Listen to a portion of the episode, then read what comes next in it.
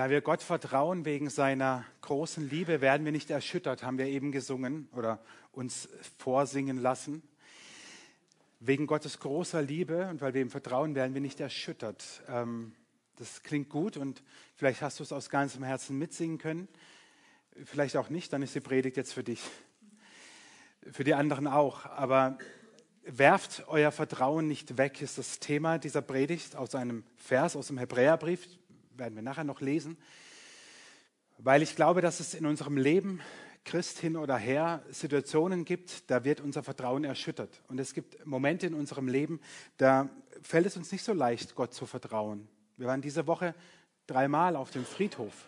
Wenn, wenn ein lieber Mensch stirbt, ist es so ein Moment, wo Vertrauen erschüttert werden kann oder wenn große Krisen kommen, wird Vertrauen erschüttert. Und wenn du wenn du in der Gefahr stehst, dass dein Vertrauen in Gott erschüttert wird oder erschüttert ist, dann ist diese Predigt für dich.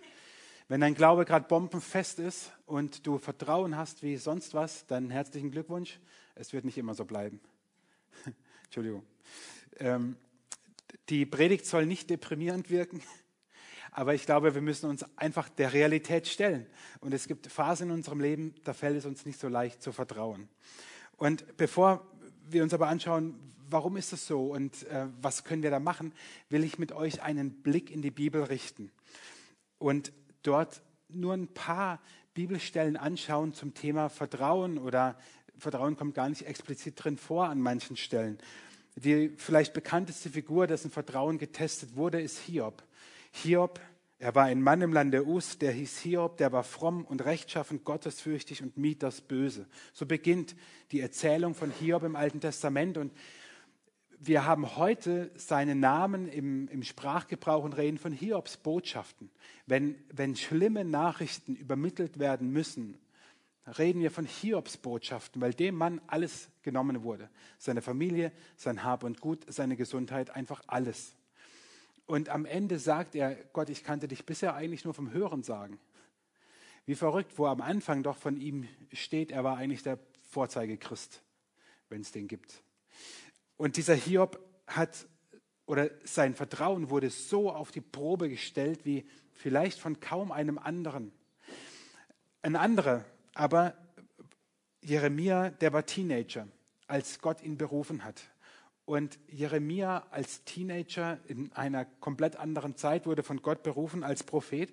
Und er hat vieles erlebt, was nicht schön war. Und er kommt einmal zu dem Entschluss und dann sagt er zu Gott Folgendes in Jeremia 20. Herr, du hast mich überredet und ich habe mich überreden lassen. Du bist mir zu stark gewesen und hast gewonnen. Aber ich bin darüber zum Spott geworden täglich und jedermann verlacht mich. Wie sieht sein Vertrauen in Gott aus? Was er hier sagt, ähm, dass, dass Gott ihn überredet hat, ist das Verb im Hebräischen, was, was man übersetzt mit, mit vergewaltigt eigentlich. Also man traut sich das ja kaum so auszusprechen. Dank Martin Luther haben wir es auch nicht mehr so in unserer äh, Übersetzung, aber es meint eigentlich nicht nur ein Überreden, sondern ein, ein, ein gewalttätiges Überredet werden. Das wirft Jeremia Gott an den Kopf, ob so war. Natürlich nicht, aber äh, also der Vorgang, aber so kommt es Jeremia vor. Es kommt ihm so vor, als, als, als hätte Gott ihn gewalttätig überwältigt und überredet, das zu tun, was er tun soll. Oder vielleicht sehr simpel, aber sein Vertrauen war zerbrochen. Johannes im Neuen Testament, der vollmundig Jesus ankündigt und dann im Gefängnis sitzt, schickt seine Freunde zu Jesus und lässt ihn fragen, bist du wirklich der Retter, der kommen soll, oder müssen wir auf einen anderen warten? Und davor hat er noch in der, in der Wüste von, äh, über, über Jesus ge, ihm den Weg gebahnt. Er hat gepredigt, er hat gesagt, ich bin es nicht, er ist es, ich bin es nicht wert, dass ich seine Schuhe öffne, aber ich soll ihn taufen. Und dann kommt der Zweifel und das Vertrauen ist wie weg und zerbrochen. Ich bin immer dankbar dafür, wenn mir die Worte fehlen, dass es Worte in der Bibel gibt, auch zum Beten, die wir sprechen können. Und ich will euch nur drei Stellen, es gäbe unzählig viele andere. Ich will euch nur drei Stellen aus den Psalmen noch vorlesen, um den Blick in die Bibel zu richten, wie dort mit Vertrauen umgegangen wird, beziehungsweise wie die Beter zu Gott beten. Warum, o oh Gott, hast du uns für immer verstoßen? Warum trifft uns dein glühender Zorn? Wir sind doch deine Herde und du bist unser Hirte, der uns auf seine Weide führt. Ich schreie zu dir, Herr, und schon am Morgen kommt mein Gebet vor dich. Warum, Herr, hast du mich verstoßen? Warum verbirgst du dein Angesicht vor mir? Mein Gott, mein Gott, warum hast du mich verlassen?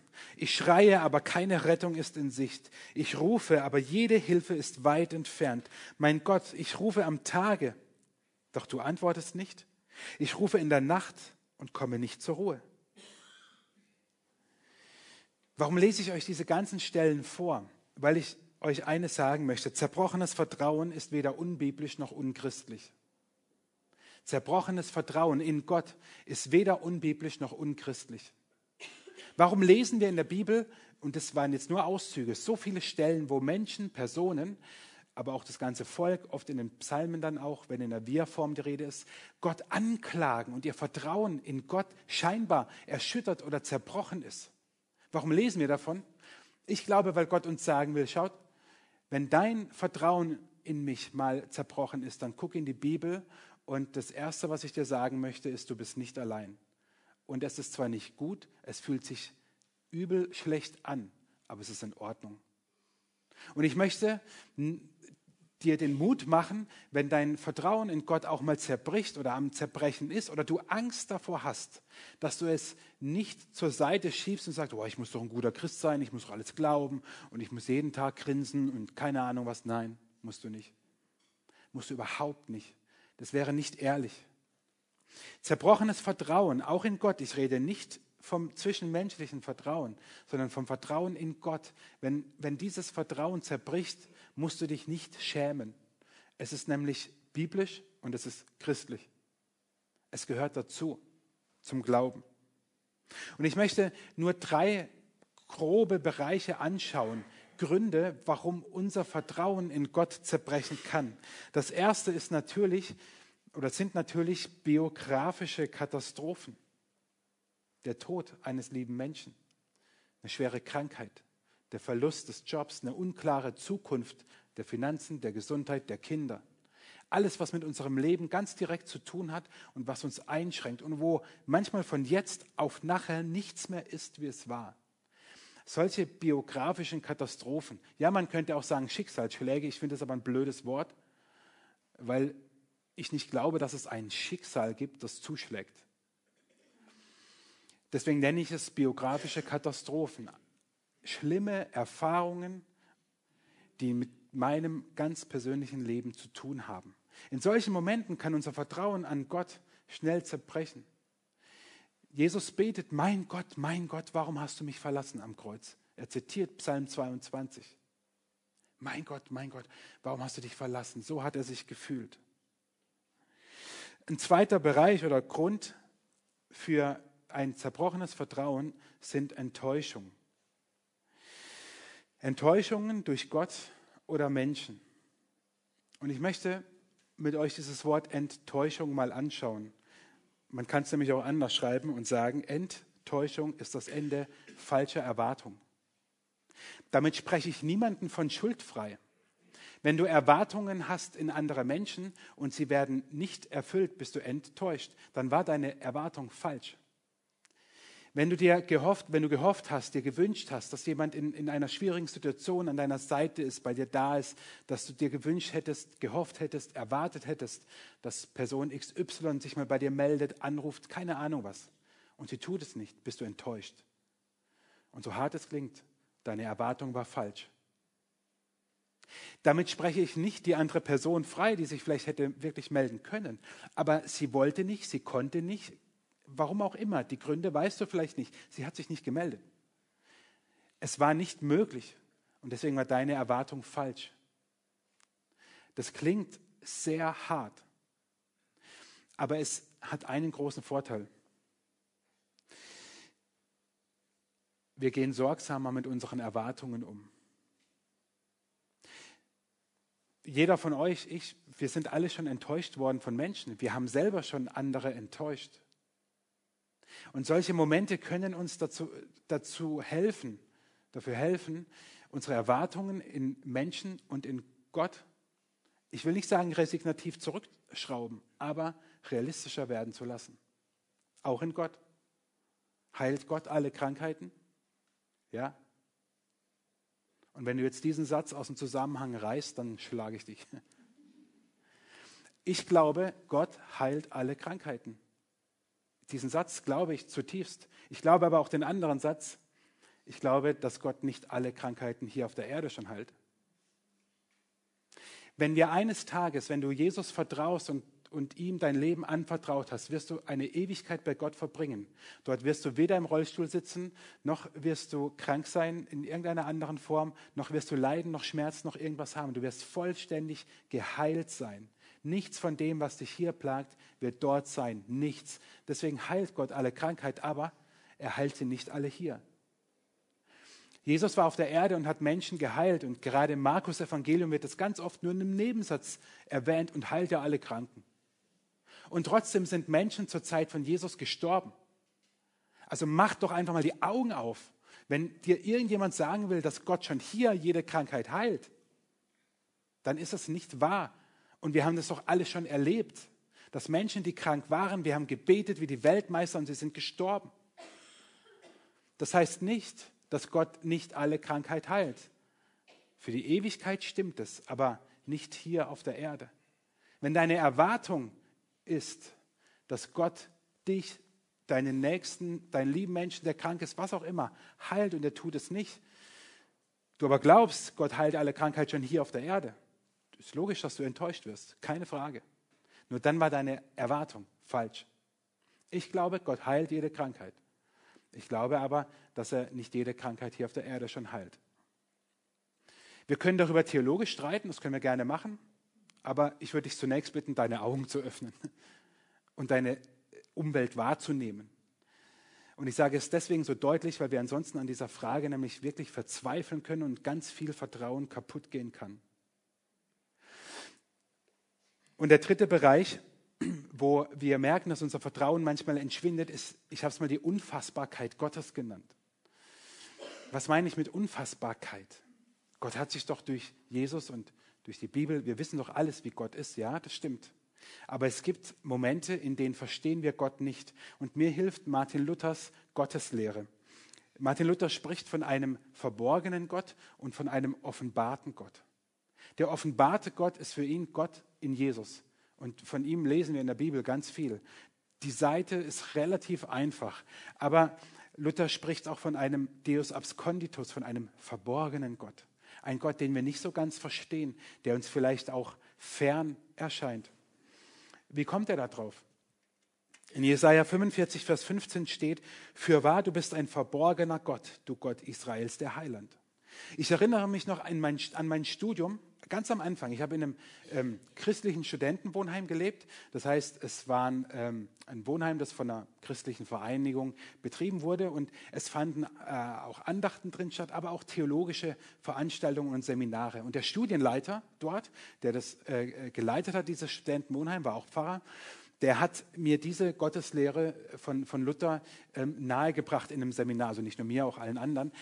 Ich weiß noch am Anfang, ich habe bis aufs Blut mit ihm diskutiert. Also wir sind uns fast an die Gurgel gesprungen, weil ich ihm gesagt habe, du kannst doch nicht davon reden, dass Gott verborgen ist. Das geht doch nicht. Gott hat doch, in Jesus ist er auf diese Welt gekommen, wir wissen doch alles über ihn, wir können in der Bibel alles über ihn lesen, der Heilige Geist offenbart uns alles Mögliche. Du kannst doch nicht davon reden, dass Gott verborgen ist. So, das war jetzt nur die Vorstufe der, der Diskussion, es wurde noch energischer. Und im Laufe der Zeit, man wird ja auch älter, also nicht nur älter, auch reifer und weiser, daran übe ich mich am Älterwerden, das geht ganz einfach, äh, habe ich aber festgestellt, nein, da ist was dran. Da ist was dran.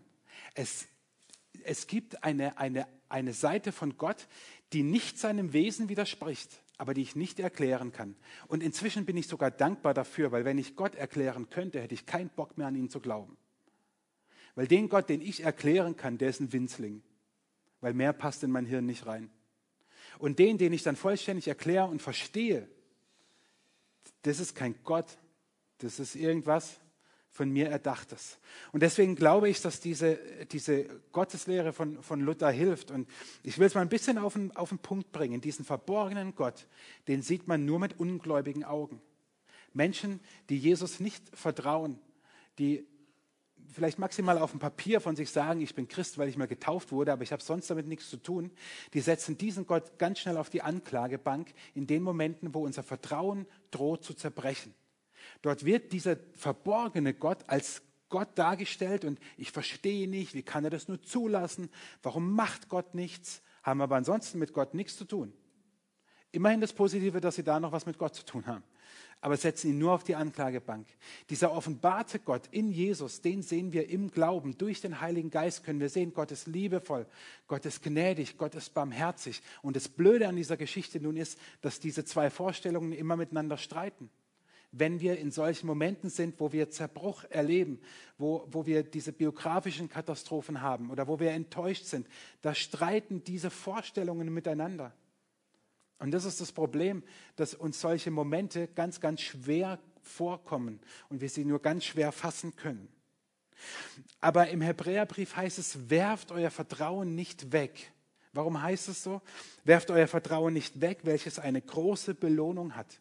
Im Kontext gesehen, wenn wir den Hebräerbrief anschauen, der ist geschrieben an die Generation Christen, so erste, zweite Generation, die unter Verfolgung gelitten haben, die getötet wurden, gefoltert wurden, ins Gefängnis gesperrt wurden, nur weil sie an Jesus glaubten. In dieser Situation ist der Hebräerbrief geschrieben. Und diese Belohnung, von der die Rede ist, wenn man den Kontext betrachtet, würde ich sagen, ist ganz einfach oder in Anführungszeichen einfach. Die Ewigkeit bei Gott, die auf die Christen wartet und er will ihnen sagen, Leute, werft euer Vertrauen nicht weg, denn ihr werdet bei Gott sein, ihr werdet die Ewigkeit mit ihm verbringen, ihr werdet diese Belohnung erhalten. Und jetzt denkst du vielleicht, na super, Vertröstung aufs Jenseits. Glaube ich aber nicht. Ich glaube, dass unser Vertrauen auch hier auf der Erde schon eine Belohnung hat. Ich komme gleich auf sie, aber ich möchte eins vorwegschieben.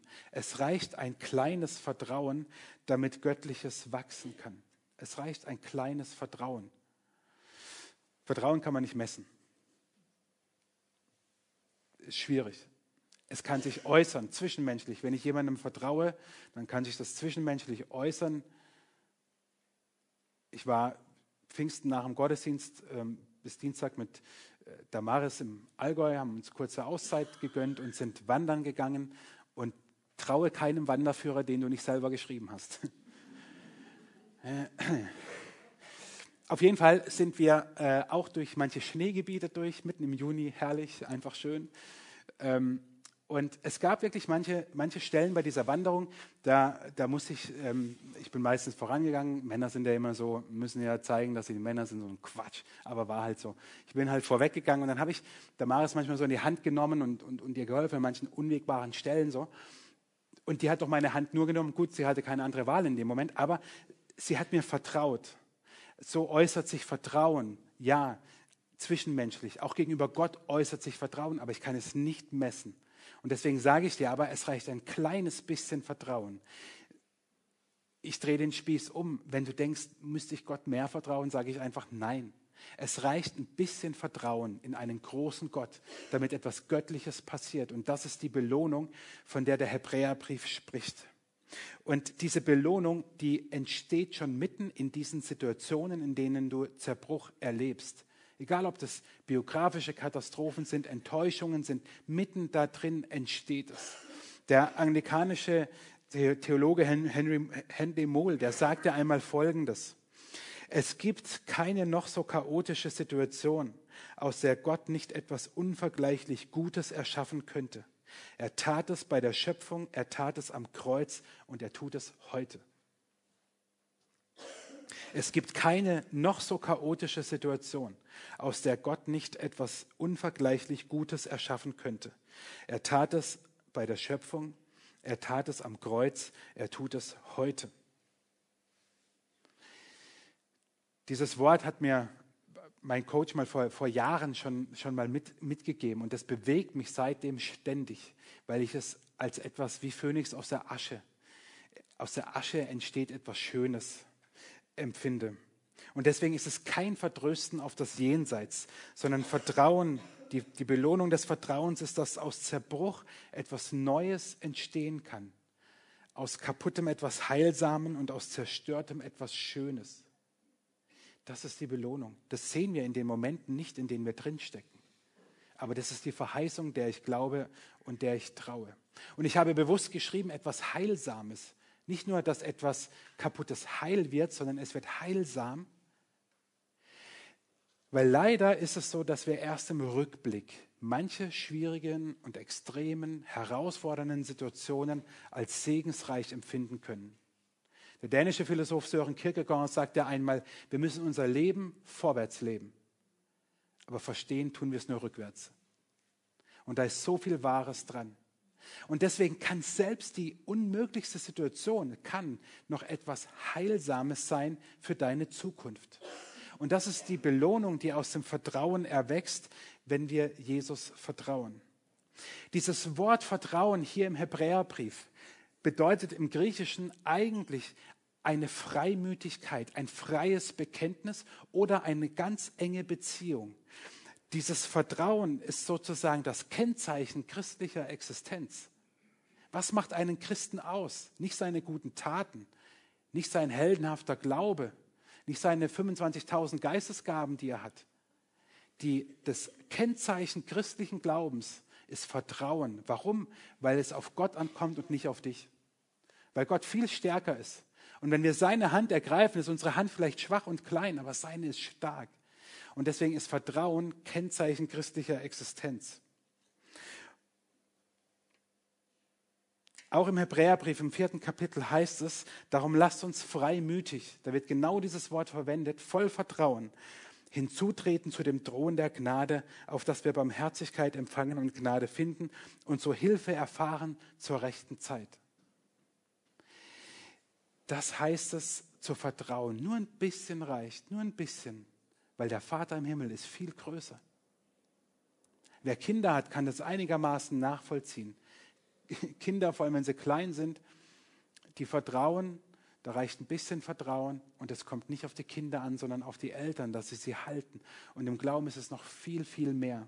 Und deswegen möchte ich dir zum Schluss vier konkrete Tipps mitgeben, wie du in solchen Momenten, egal wie sie aussehen mögen, wo dein Vertrauen droht zu zerbrechen. Und nochmal, wenn du sagst, im Moment ist mein Vertrauen riesengroß, dann nimm sie mit für die Momente, wo es drauf ankommt.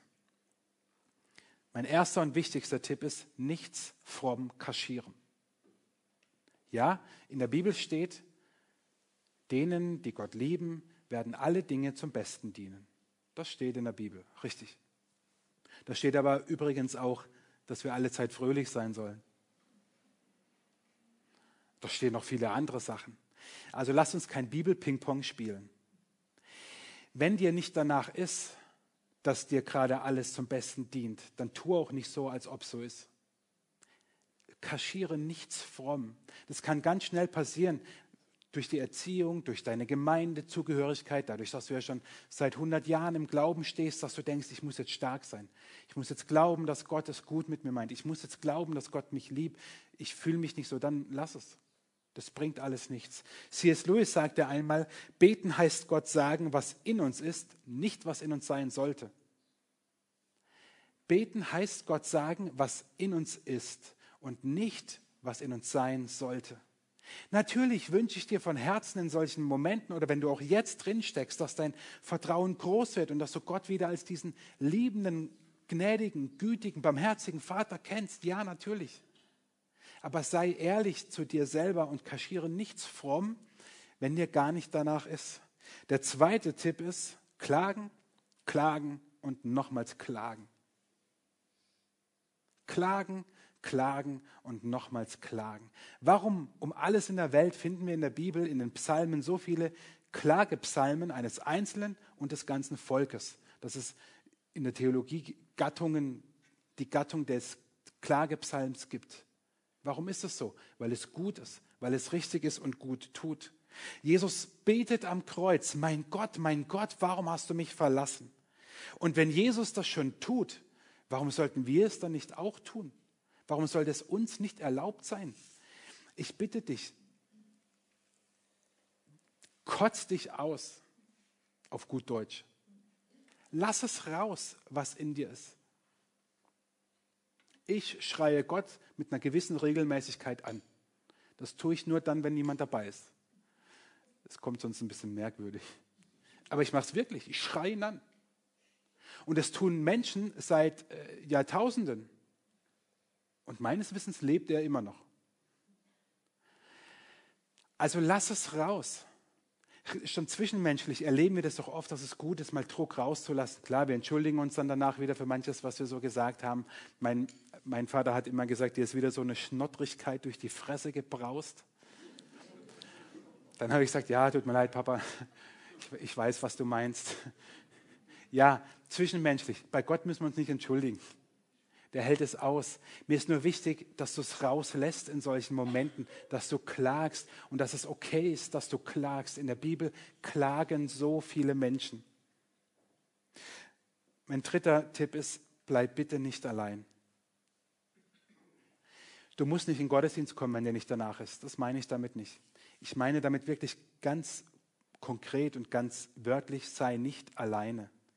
Ich glaube, wenn wir alleine sind, hat der Teufel die größte Chance, uns alles Mögliche ins Hirn und Herz rein zu hämmern, was da keinen Platz hat. Dann kommt er und wirft dir vor, warum glaubst du nicht genug? Hast du nicht genug geglaubt? Hast du nicht genug gebetet? Warum warst du nicht da?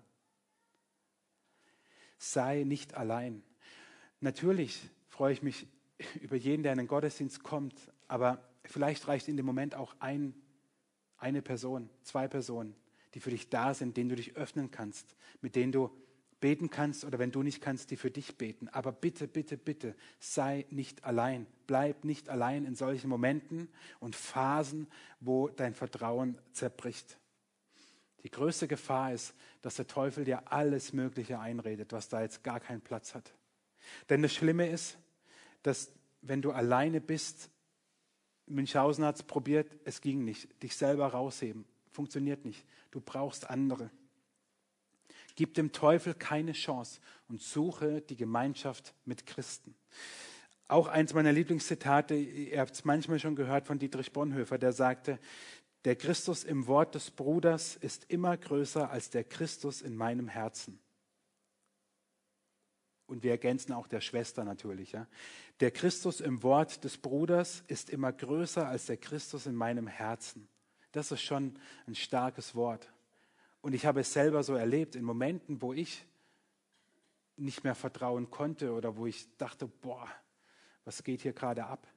Da waren es andere Menschen, die zu mir gekommen sind, die mir Mut zugesprochen haben, die für mich gebetet haben, wo ich keinen Bock mehr hatte. Da waren es andere, weil der Christus in ihrem Wort, der war größer als der in meinem Herzen, weil der war irgendwie versteckt scheinbar. Es ist natürlich nicht so, aber es kommt uns so vor. Und mein letzter Tipp ist, behaltet das große Ganze vor Augen. Das Schlimme in solchen Momenten des Zerbruchs, wenn wir vor der Gefahr stehen, unser Vertrauen wegzuwerfen, ist, dass wir uns nur noch auf das Schlechte fokussieren. Und es ist auch normal, weil es ja so krass ist, dass es in unser Leben getreten ist. Und trotzdem ist es wichtig, in solchen Momenten das große Bild vor Augen zu haben. Ein Bild zum Beispiel wäre dieses, Jeremia 29. Gott sagt, ich der Herr habe Frieden für euch im Sinn und will euch aus dem Leid befreien. Ich gebe euch wieder Zukunft und Hoffnung. Mein Wort gilt. Das kannst du dir in, in so einer Situation nicht selber sagen. Da musst du erinnert werden. Also hängst dir an deinen Kühlschrank oder auf dein Smartphone oder als Erinnerung, äh, die immer wieder aufpoppt oder tätowierst sie irgendwo hin. Egal was, vielleicht ein anderes biblisches Wort, vielleicht formulierst du es mit eigenen Worten. Aber hab dieses Bild vor Augen, auch wenn du dann in dem Moment vielleicht dran vorbeiläufst und nur höhnisch lachen kannst. Ja. Wichtig ist aber, dass du nicht in dem Sumpf stecken bleibst, in dem du dich befindest und in der Gefahr stehst, dein Vertrauen wegzuwerfen. Weil das Bild ist so viel größer. Gott hat Frieden für dich im Sinn. Gott will nicht, dass du im Leid bleibst. Gott will schon gar nicht, dass dein Vertrauen zerbricht. Sein Bild ist viel größer, auch wenn du es nicht siehst. Und deswegen ist es wichtig, immer mal wieder solche Reminder vor Augen zu haben. Gottes Wort gilt. Gottes Trost setzt sich durch und Gottes Liebe gewinnt. Davon bin ich überzeugt. In solchen Momenten erleben und erfahren wir es vielleicht nicht immer. Aber ich bin der festen Überzeugung, Jesus hat einmal gesagt, niemand wird sie aus meiner Hand reißen. Wenn du bei Jesus bist, dann bleibst du bei Jesus und es fühlt sich nicht immer so gut an. Aber Gottes Wort gilt, sein Trost setzt sich durch und seine Liebe gewinnt. Wir haben am Donnerstag bei der Beerdigung von der Karina ein Lied angehört, das stark im, im, im Blick auf so eine Situation geht, die um Trauer und Tod geht. Vielleicht sind es für dich andere biografische Katastrophen oder Enttäuschungen oder Gottes Unfassbarkeit, die, die dich gerade ein bisschen durcheinander bringt. Dann glaube ich, passt dieses Lied auch und wir wollen es auch jetzt nochmal hören.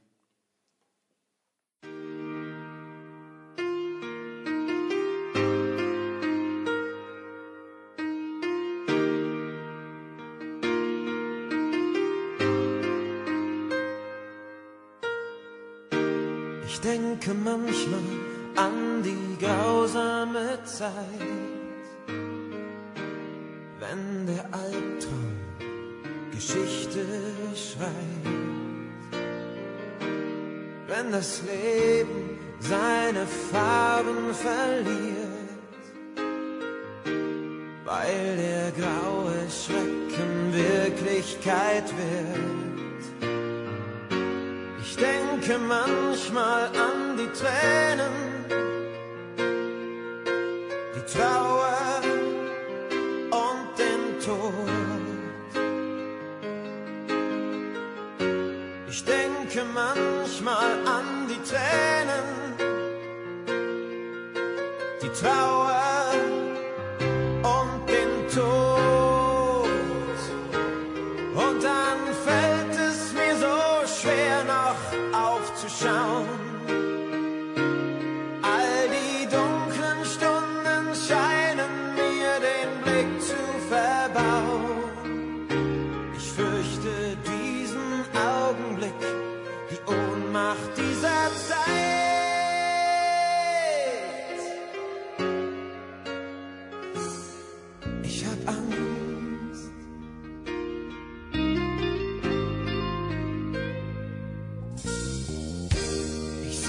Bilder, die mich lähmen.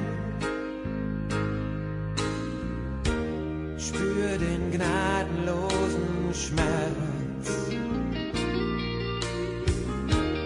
Möchte fliehen, egal wohin. Möchte fliehen und bleib doch, wer ich bin. Ich weiß, es warten